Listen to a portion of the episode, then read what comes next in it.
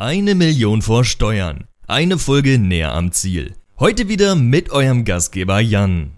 Folge 29. Heute mit Changewan Padmanathan, einen guten Bekannten von mir, der vor kurzem oder vor gut einem halben Jahr sein Immobilienunternehmen gegründet hat.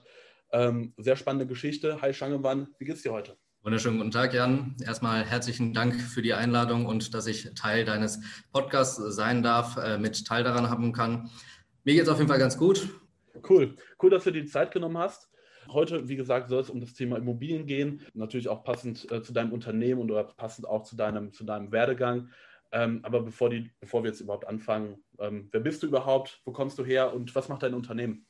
Ja, im Prinzip, Shangman Padmata ist mein Name. Wo komme ich her? Ich bin hier in Deutschland geboren. Meine Eltern sind vor 35 Jahren äh, aus Sri Lanka hierhin gekommen. Ich habe mich tatsächlich vor neun Monaten an einem Wochenende dazu entschlossen, ähm, mich selbstständig zu machen und bin auch seit acht Monaten selbstständig, habe mich mit einem Partner zusammengetan und die NPC Real Estate Investment GmbH in Düsseldorf gegründet. Und ja, mit der Firma verfolgen wir im Prinzip den Ansatz, die Ziele, die Philosophie dahinter sozusagen, dass wir unseren Kunden in Immobilienbereichen ähm, in jeder Phase, in jedem Zeitpunkt Leben, Immobilienlebenszyklus sozusagen zur Seite stehen zu können, qualitativ ähm, Fragen, Probleme aufnehmen können, diese halt mit unseren Spezialisten lösen können. Tatsächlich sind wir mittlerweile bereits acht Leute im gesamten Team. Wir haben die Firma ähm, MPC Real Estate Investment in Richtung Transaktionswesen und Projektentwicklung aufgebaut. Das sind die ersten beiden Sparten. Die dritte Sparte und äh, damit auch die zweite Firma, die wir aktuell in der Gründung sind, ähm, bauen wir mit drei Innenarchitekten gerade auf, mit denen wir halt Themen der Innenarchitektur angehen, sprich am Ende des Tages Visualisierung von aktuell noch nicht vorhandenen Wohnungen bis hin zum Innenausbau und zur schlüsselfertigen Übergabe von äh, Wohnungen an Privat- oder Endabnehmer betreuen können. Also im Prinzip der Ansatz, ähm, von, der Anfang, von Anfang der Lebens Immobilien-Lebenszyklusphase bis hin zum Ende den Kunden einen Mehrwert bieten zu können. Sehr cool. Ähm, das Erste, was ich mir, mich immer so frage, ist, dann ist das ein reines Consulting-Business, verstehe ich das richtig? Und ihr macht gar nicht so diese klassischen Maklerthemen, die sonst bei jedem anderen Immobilienkonzern praktisch im Vordergrund stehen, sondern ihr, ihr kümmert euch eher um die Kundenberatung, um die Kundenbetreuung und dann en, am Ende des Tages um, um so ein Consulting-Geschäft und dann um dieses, du hast es, du hast es schön, äh, schön alles aus einer Hand genannt, ähm, aber so verkaufen, makeln macht ihr gar nicht? Doch, im Prinzip ist das meine Kernkompetenz, auch wo ich sozusagen meinen äh, Werdegang hatte. Aber am Ende des Tages äh, war das für mich äh, sehr einspurig und ein bisschen ähm, einfach gedacht, finde ich, weil die Immobilienvermittlung fängt ja im Prinzip da an, wo der Eigentümer eine Immobilie verkaufen will. Mhm. Sprich, in, zum Ende der Immobilienlebenszyklusphase des Eigentümers sozusagen. Er verkauft das weiter, die Immobilie existiert zwar weiter, aber am Ende des Tages will der Eigentümer gerade davon Abstand nehmen und verkauft das und dann kommt der Immobilienmarkt da. Und ich finde, der, äh, ein Immobilieneigentümer hat auch vorher Themen, ähm, die beratend oder bei denen man beratend beistehen kann und auch nachher. Und das ist so ein bisschen unser Ansatz, unser Haupt, äh, unsere Hauptdienstleistung ist tatsächlich die ähm, Immobilienmakler-Transaktionswesen. Äh, mhm. ähm, aber die möchten wir gerne betreuen, halt in Form von anderen Mehrwerten. Und genau das hat mich in den, äh, im Anstellungsverhältnis, wie du schon gerade schon gesagt hast, in größeren Konzernen, wo es halt um, hauptsächlich nur ums Vermarkten geht, gestört, weil man den Immobilien oder den Eigentümern einfach nur keinen weiteren Mehrwert bringen, liefern kann. Daher also die Idee dahinter, maximaler Mehrwert und das eben dann mit anderen Dienstleistungen kombinieren. Ähm, jetzt, wo du es sagst, es liegt eigentlich auch auf der Hand. Es macht ja natürlich Sinn, nicht nur den letzten, das letzte Stück des Kuchens mitzunehmen, sondern äh, dann das, das Ganze aufzunehmen. Eine Sache, die mich jetzt interessiert, ähm, jetzt rein spontan, dein Partner, wie, wie habt ihr zueinander gefunden, dass ihr dann äh, am Ende des Tages zusammen ein Unternehmen gegründet habt und was waren die Herausforderungen? Weil ich kenne das so ein bisschen von meiner Seite aus. Wir sind, sind in unserem Gründerteam bei dividendencheck.com sind wir sind wir drei, drei Leute. Wir haben unseren, unseren Sven, der sich um die Entwicklung kümmert und dann haben wir Henning und mich. Wir kümmern uns so ein bisschen um alles. Und das Ganze ist aus einem sehr freundschaftlichen Verhältnis schon entstanden. Sprich, wir kannten uns alle. Wie war das denn bei euch?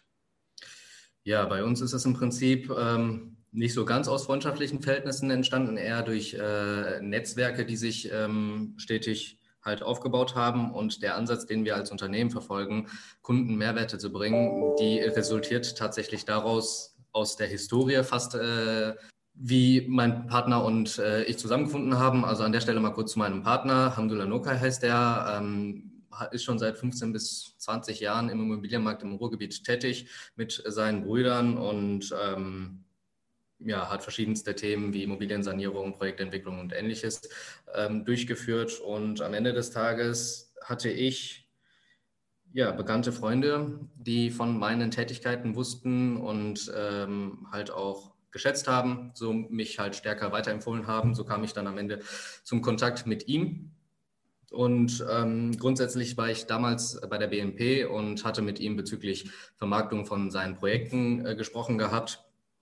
Und ähm, aber am Ende des Tages hatte er verschiedenste Probleme, die eigentlich gar nicht mit der Vermarktung zu tun hatten. Mhm. So kam es dazu, dass er ähm, des Öfteren sozusagen auf mich zurückgegriffen hatte, ein paar Fragen hatte und wir verschiedenste Brainstormings gemacht haben, wie wir Probleme lösen. Und äh, wir hatten sehr, sehr viele Probleme, die wir in der Zwischenzeit gelöst hatten. Und das war mein Ansatz im Prinzip für alle Kunden, die ich betreut habe, die in jeder Linie zu betreuen und ähm, wenn sie Probleme haben, diese Probleme zu lösen und nicht als einfacher Makler sozusagen direkt zu denken, was ist der Mehrwert dahinter, sondern erst erstmal, wenn Probleme kommen, diese lösen und danach schauen, was dabei ähm, mit der Zeit rumkommt. Aber was auf jeden Fall rumkommt, sind die Erfahrungen, ähm, ist äh, das Wissen, der, der, der, Mehrwert, den der Kunde spürt. Und ähm, das hilft, finde ich, so oder so im Geschäftlichen oder bringt einen so oder so geschäftlich voran. Ähm, ja, so kam es dazu, dass wir zueinander gefunden haben, Step by Step äh, verschiedene Themen ähm, angegangen haben, angegangen sind. Und auch tatsächlich ähm, hatte ich, war ich ja bei zwei Firmen in den letzten, im letzten Jahr, wo ich seine Projekte äh, unterbringen wollte im Prinzip, aber ähm, genau diese Projekte auch halt nicht nur ein eintöniges, eine eintönige Dienstleistung benötigt hatten, sondern eine freie Denkweise sozusagen. Cool. Ja, cool. Und daraus, äh, nachdem das zweimal anscheinend nicht geklappt hat, äh, habt ihr euch dann entschieden, ein Unternehmen zu gründen, äh, eine GmbH zu gründen wahrscheinlich auch, ähm, wenn man dann aus dem Angestelltenverhältnis kommt und dann hundertprozentig auf seine GmbH bauen muss oder äh, gezwungen ist, darauf zu bauen, weil man eben ähm, naja, Geld verdienen muss, äh, wahrscheinlich auch gar nicht mal so ein, so ein leichter Schritt, zumindest nicht, äh, wenn man gerade anfängt und ich weiß, wie sich das entwickelt. Deswegen einfach die Frage, ähm, wie seid ihr mit diesem Druck umgegangen in, den, in, dem, in, dem, ersten halben Jahr oder in den ersten neun Monaten und äh, wo steht ihr jetzt im Vergleich zu, zu vor neun Monaten? Ja, dazu muss ich mal kurz zurückgreifen. Ähm, wir hatten uns tatsächlich nicht äh, wegen äh, der Thematik äh, selbstständig gemacht, weil das halt nicht gepasst hat, weil das hätte man so oder so hinbekommen können. Er hätte seinen Weg fahren können, ich hätte meinen Weg fahren können. Ähm, das hat damit ganz, ganz wenig zu tun. Ähm, eher, dass das in dem Sinne zeitlich gut zusammengepasst hat. Ich hatte gerade meinen Wechsel von der BNP zu einem familiengeführten Unternehmen und hatte da sozusagen die Fragen, die du gerade hattest, die Schwierigkeiten, die du gerade hattest, äh, die du gerade genannt hast.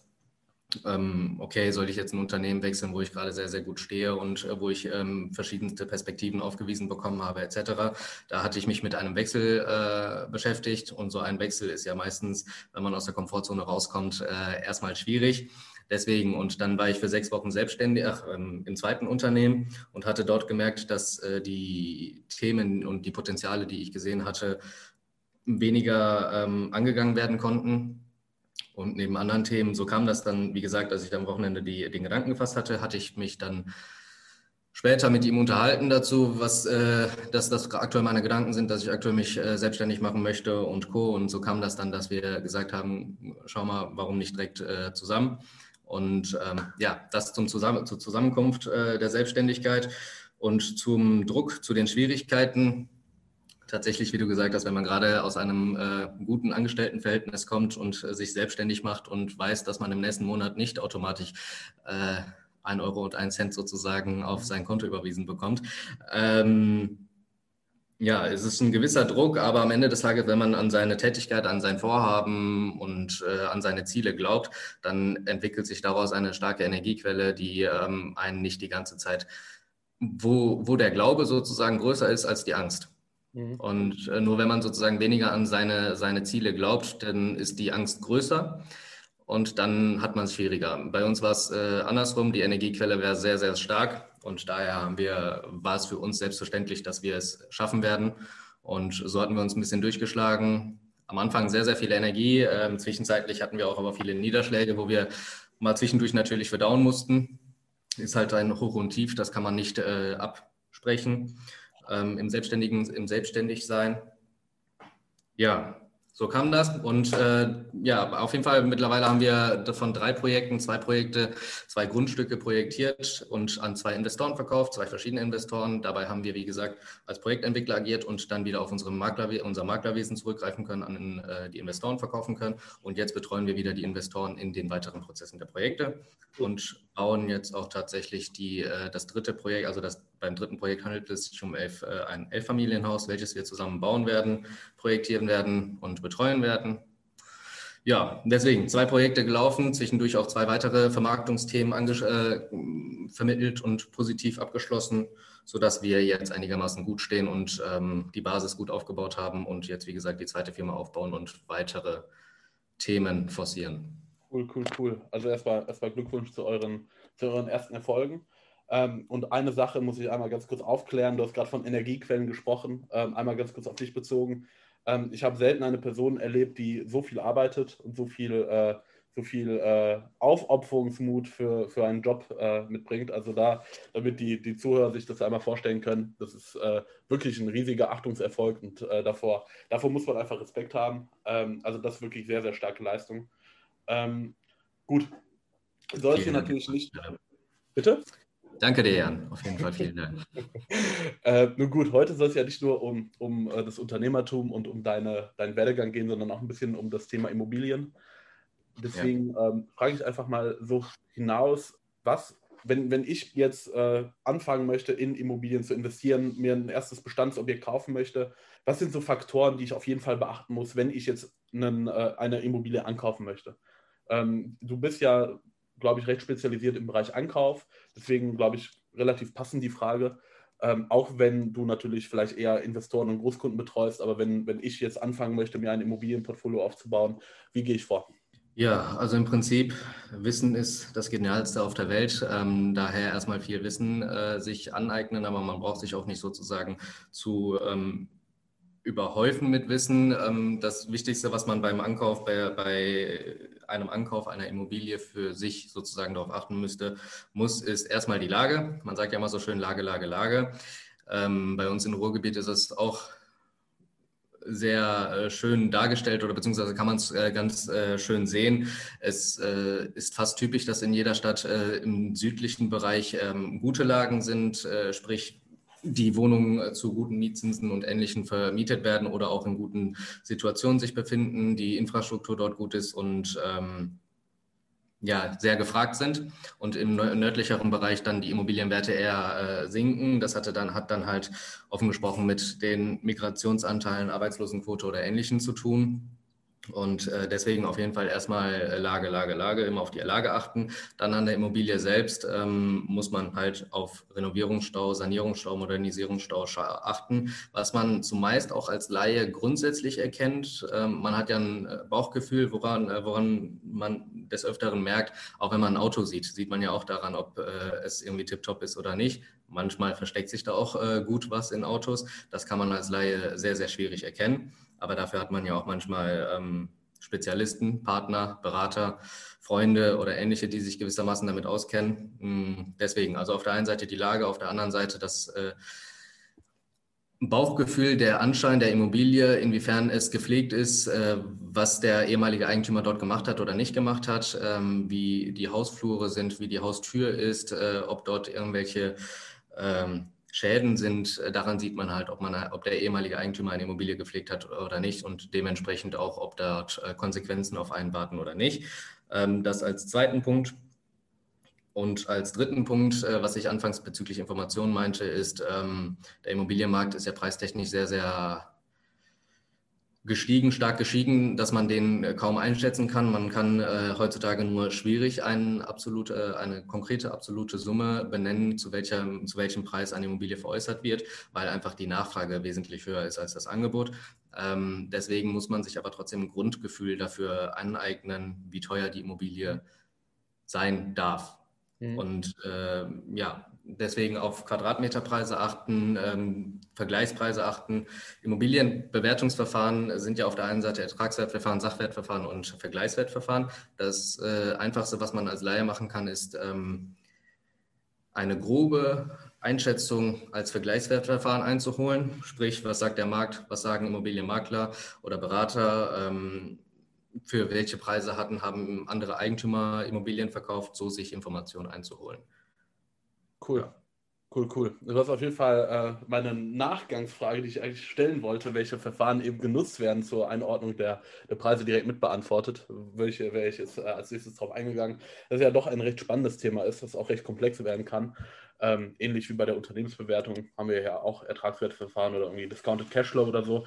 Ähm, also gibt natürlich viele verschiedene Methoden. Als Laie wahrscheinlich immer noch nicht so einfach, aber wie du sagst, ähm, auf, auf Vergleichspreise achten ist, glaube ich, das Beste, was du tun kannst.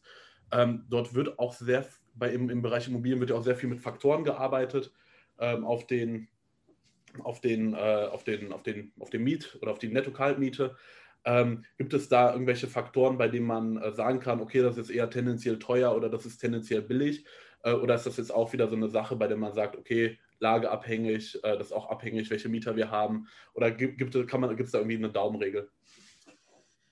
Ja, also im Prinzip kommt da die typische Rechtsanwaltsantwort, äh, es kommt drauf an, ähm, weil du hattest ja gerade gefragt, wenn du für dich eine Bestandsimmobilie kaufen willst, das, äh, darunter muss man auch unterscheiden zwischen einer Immobilie, die man für sich zum Eigennutz äh, erwerben möchte oder eine Immobilie, die man als Kapitalanlage nutzen möchte.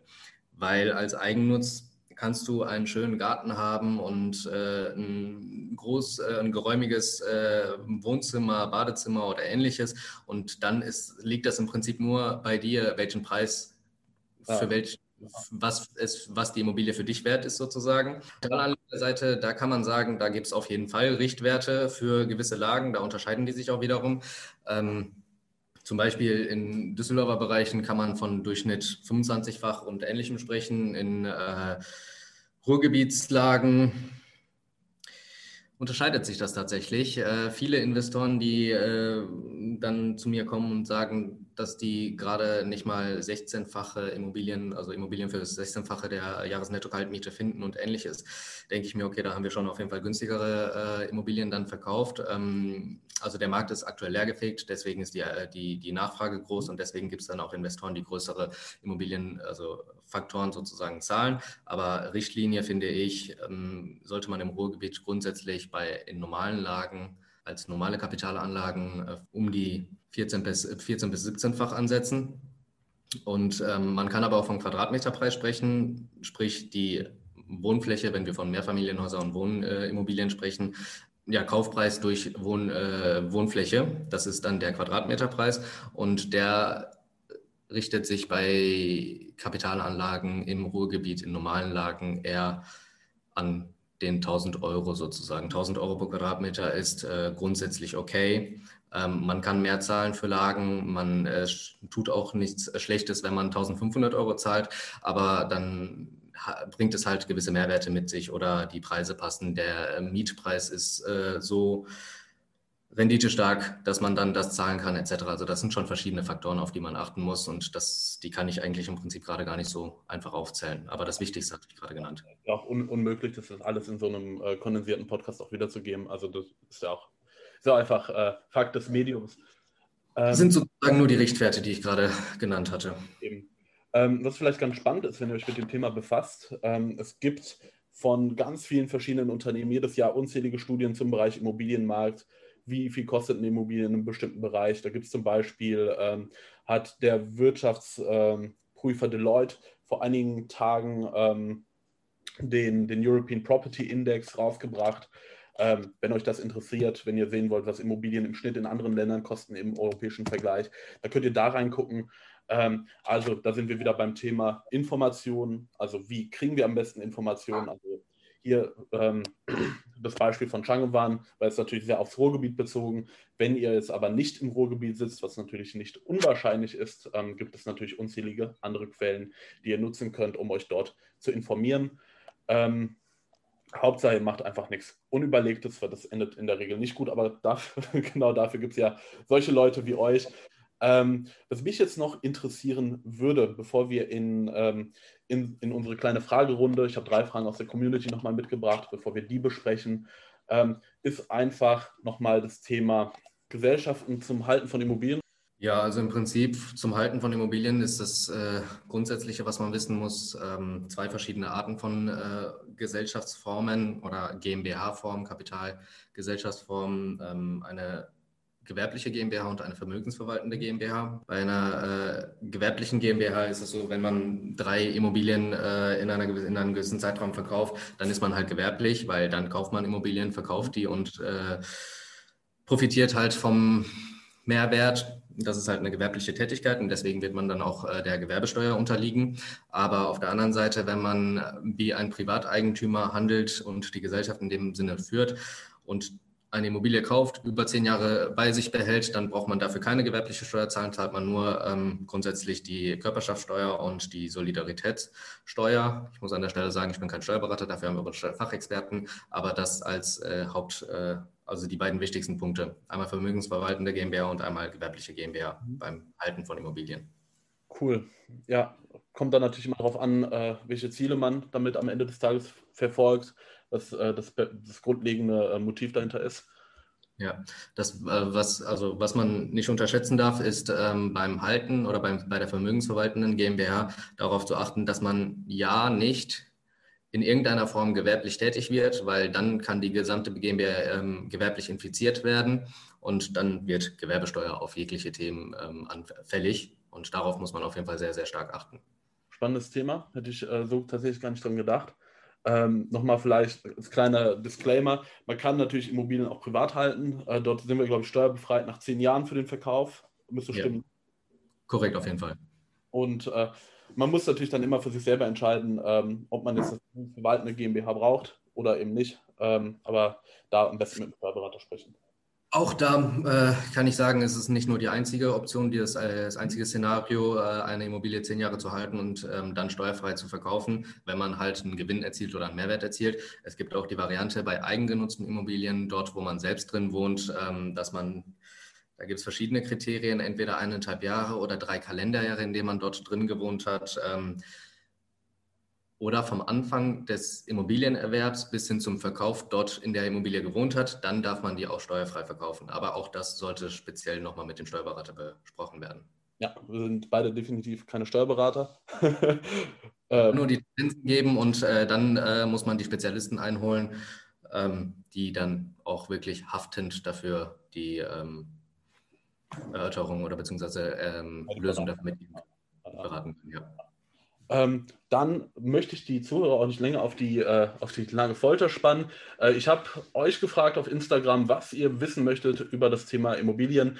Äh, einige Fragen haben uns erreicht. Ich habe die drei interessantesten oder drei besten Fragen rausgefiltert, ähm, weil man ja natürlich nicht immer ähm, einen Experten für, für das entsprechende Fach da hat. Und ich dachte, ähm, erste gute Frage ist eigentlich immer, weil man es immer wieder hört, der Immobilienmarkt ist heiß gelaufen. Ähm, wir sind in einer Immobilienblase in Deutschland. Wie siehst du das? Ja, wie ich das sehe, ähm, recht zwiegespalten. Es kommt äh, erstmal darauf an, wie wir uns örtlich befinden. Auf der anderen Seite sagt man, äh, führen wir auch natürlich Gespräche mit verschiedensten Investoren, die ähm, bereits vor einigen Jahren in Berlin angefangen haben, wo die Werte noch gefühlt 300 oder in den letzten Jahren um 300 bis 500 Prozent äh, jetzt ganz pauschal gestiegen sind, ähm, die dort damals in Berlin angefangen haben zu investieren. Jetzt sind die Preise dort so ausgequetscht, dass die ähm, dann rübergegangen sind, sei es jetzt Hamburg, Frankfurt, äh, München oder ähnliches und jetzt äh, nach Düsseldorf langsam ins Ruhrgebiet kommen. Ähm, deswegen erstmal muss man örtlich unterscheiden, welche Standorte sich gegebenenfalls äh, in einer Immobilienblase befinden können. Ähm, auf der anderen Seite muss man sagen, dass es viele Interpretationen gibt, aber keine finalen Lösungen oder Ergebnisse, ähm, auf die man sich, sage ich mal, haftend äh, oder die andere Seite dafür haftbar machen kann, mhm. Weil das einfach keiner prognostizieren kann. Was man sagen kann, ist, dass man schon sehr, sehr lange über eine Immobilienblase spricht, ähm, dass die Zinsen seit äh, schon einer längeren Zeit äh, sehr gering sind und das dann fördernd ist für einen Immobilienerwerb. Sprich, viele Leute können sich aktuell eine Immobilie, erwer äh, eine Immobilie fast leisten, beziehungsweise zumindest die Immobilienfinanzierung an der Stelle mal kurz ein Nebenthema. Man sollte bei der Immobilienfinanzierung halt darauf achten, dass man die Bindungszeit entsprechend hält, weil wenn die, wenn, die, wenn die Zinsen bald mal steigen, dann ist das größte Kriterium, dass man später die Zinsen äh, nicht tragen kann und dann halt den, das Immobiliendarlehen nicht mehr tragen kann und dann die Immobilie in die Zwangssteigerung oder in den Verkauf kommen muss etc. Aber zurück zu deiner Frage mit der Immobilienblase.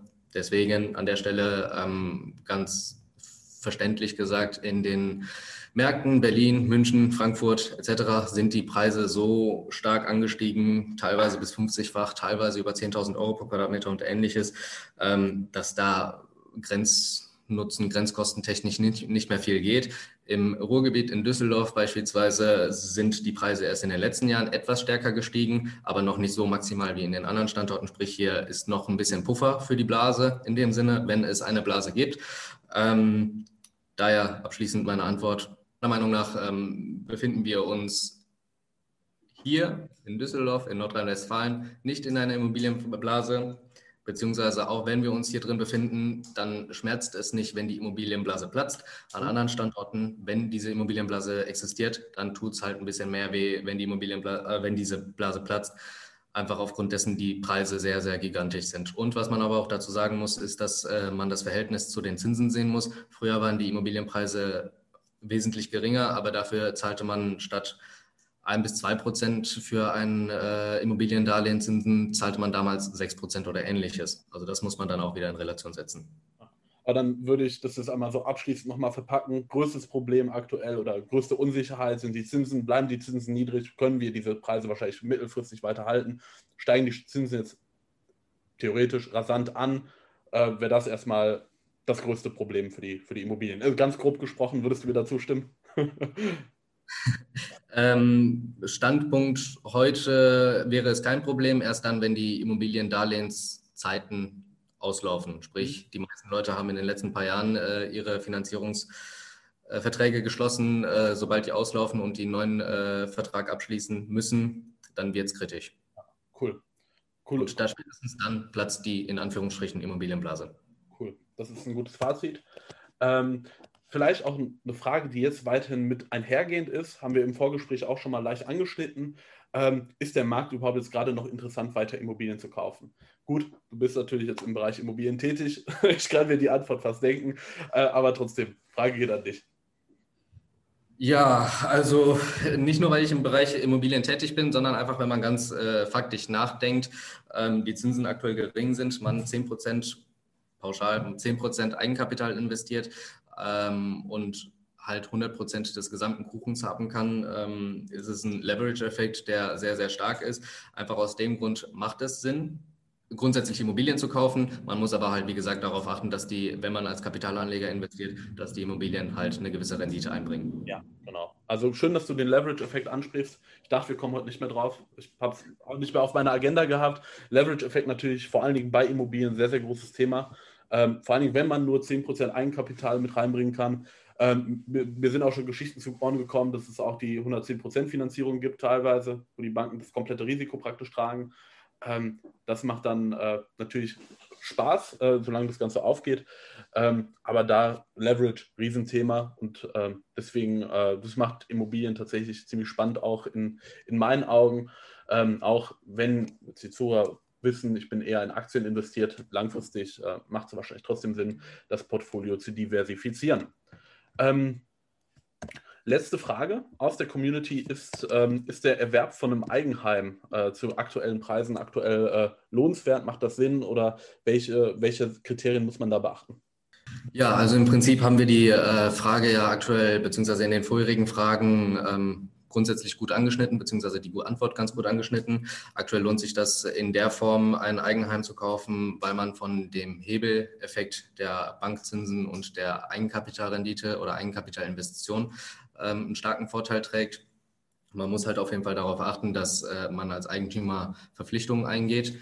Ähm, und aber auch auf der anderen Seite wiederum ein, eine Kapitalanlage beziehungsweise eine Anlage für eine Anlage investiert. Und ähm, das ist auf jeden Fall was anderes, äh, in eine Immobilie als Anlage zu investieren, halt als in Konsumgütern, in Autos, wenn es nicht Oldtimer sind oder ähnliche. Daher bin ich, bin ich ein Befürworter von äh, Eigenheim. Aber auch da muss man darauf achten, dadurch, dass ähm, viele Leute seit über ein, zwei Jahren teilweise oder vielleicht auch länger nach ihrem Eigenheim suchen und wenn die dann diese erwischen, einen sehr, sehr hohen Preis zahlen, muss man halt darauf achten, dass man sich da nicht überschätzt und dass man die Euphorie der passenden Immobilie nicht äh, preislich zu hoch ähm, ansetzt. Also hier auch ähm, wie, wie, wie vorhin schon angeschnitten, ein klassisches Problem. Immobilien sind äh, vielleicht vergleichsweise zur Vergangenheit teuer. Wir haben trotzdem niedrige Zinsen, also kann es sich eventuell lohnen. Ähm, auch hier keine übereilten Entscheidungen treffen, sondern sich das alles mal vorrechnen. Auch guter Punkt mit den, äh, mit den Verpflichtungen Eigentü des Eigentümerdaseins. Äh, uns erwarten hier langfristig ganz andere Kosten, als es, wenn wir klassisch mieten ähm, weil es mal sein kann. Wir müssen eine Heizung austauschen. Gut, bei einer Eigentümergemeinschaft, bei einer Eigentümer Eigentumswohnung, da, da trägt sich das Ganze in einer, in einer, in einer Gemeinschaft. Äh, wenn man jetzt ein Haus kauft, ein Eigenheim, da, da, muss man das zwangsläufig selber tragen. Also da haben wir natürlich ganz andere, ähm, ganz andere Verpflichtungen, das hast du ganz gut gesagt. Ja. ja, dazu muss man auch zu sagen, ähm, warum sozusagen Leute einer Eigentums, Eigentumswohnung weniger Risiko tragen als äh, Leute eines Eigenheims in Form eines Einfamilienhauses oder ähnliches, ist äh, der Grund, dass man in der Gemeinschaft, wie du gerade schon gesagt hast, äh, Rücklagen zahlen muss, sozusagen zusätzlich zur, ähm, zu den Bankzinsen, Ratenzahlungen etc. muss man eine, ähm, also Hausgeld in dem Sinne, also mhm. zahlen und ähm, dadurch macht, äh, macht man eine Rücklage, was äh, eigentlich ja für sich sozusagen spricht. Und wenn bald mal eine Instandhaltung ähm, notwendig ist, dann kann man die Rücklage nehmen und äh, diese dafür verwenden. Beim Eigenheim, in einem Einfamilienhaus oder ähnlichem, da ähm, gibt es halt Leute, die nicht zurücklegen und dann entsprechend äh, auch gegen höhere oder plötzlich äh, gegenüber höheren Kosten stehen und das dann kritisch wird. Deswegen äh, im Prinzip immer ganz schön zurücklegen und sparen wenn man ein Eigenheim hat und ähm, die möglichen Kosten in Zukunft im Hinterkopf hat. Ja. ja, und definitiv auch für die, für die Planung des Kaufes wahrscheinlich mal im Hinterkopf behalten, dass man zusätzlich zu den, zu den Zinsen und zu der Tilgung ähm, vielleicht eine Rücklage bilden sollte. Ähm, und das auch in den monatlichen Cashflow-Plan der, der, der potenziellen Käufer das vielleicht mit einplanen. Ist auf jeden Fall ein guter Punkt, hätte ich so jetzt nicht dran gedacht. Ähm, aber da hast du, hast du natürlich recht. Ähm, von meiner Seite aus war es das mit den Fragen. Ähm, hast du noch letzte Worte an die Zuhörer? Hast du noch irgendwelche Tipps bezüglich, ähm, bezüglich Immobilien oder des aktuellen Marktes? Ja, im Prinzip haben wir jetzt gerade viel über Immobilien investieren ähm, gesprochen und äh, daher abschließend auch zu diesem Thema. Empfehlen würde ich das unabhängig, auf mal, uh, unabhängig von meiner Immobilientätigkeit äh, allen Leuten, sich mit Immobilien zu befassen, weil das äh, kann der Grund sein ähm, oder beziehungsweise die Lösung sein, die Möglichkeit sein, äh, finanzielle Freiheit zu erlangen, einfach aus dem Hauptgrund des Leverage-Effektes. Man sollte aber wiederum, wie gesagt, auf, darauf achten, welche Preise man zahlt. Im Einkauf liegt der Segen und ähm, das ist der größte Punkt, auf den man achten sollte. Aber der Leverage-Effekt, um das nochmal doppelt zu betonen, ist äh, halt dermaßen stark, dass man bei einer Bindung von zehn Jahren und bei entsprechenden Rücklagen, sprich das Geld, was man heute bekommt, nicht ähm, also auch zurücklegt und äh, in die Zukunft äh, spart, dann wird das auf jeden Fall eine gute Angelegenheit und ähm, deswegen kann ich dir auch an der Stelle sagen, ich habe mir vor sechs Jahren das, äh, mein, also das Ziel vorgenommen, in Immobilien Fuß zu fassen, nicht umsonst, genau aus diesen Gründen. Und ähm, daher würde ich es allen anderen genauso empfehlen. Sehr, sehr cooles Fazit. Wirklich, äh, wirklich cool, inspirierend. Ähm, zu dem Thema finanzielle Freiheit und Co. gibt es natürlich sehr viel Literatur. Ähm, ich glaube, wohl am bekanntesten wird da irgendwie äh, Robert Kiyosaki sein mit, oder Richard Kiyosaki, Robert Kiyosaki mit äh, mit Rich Dad Poor Dad. Bin kein großer Kiyosaki-Fan, ähm, aber wenn man sich mit dem Thema finanzielle Freiheit noch gar nicht beschäftigt hat, vielleicht coole Einstiegsliteratur. Ähm, und an dieser Stelle soll es das eigentlich auch schon gewesen sein. Ich danke dir erstmal, Schangewan, für die Zeit. War ähm, unglaublich witzig, auch im Vorgespräch schon wieder mit dir. Also war, war wirklich cool. Ähm, wie gesagt, wir kennen uns jetzt schon ein bisschen länger, haben jetzt aber schon äh, seit deiner Gründung praktisch nicht mehr miteinander äh, gesprochen. Deswegen auch wieder schön, dich, schön, dich wiederzusehen. Ähm, und ich danke dir, wie gesagt, sehr cool von dir. Ja, mich hat es auch gefreut. Ich kann mich auch nur herzlich bedanken bei dir für deine Einladung, für das Gespräch, für die Session hier. Und ich freue mich auf jeden Fall, dich mal privat wiederzusehen. Und ja, an der Stelle an alle und an dich weiterhin viel Erfolg und alles Gute. Ich danke dir. Und das war Folge 29 von 1 Million vor Steuern.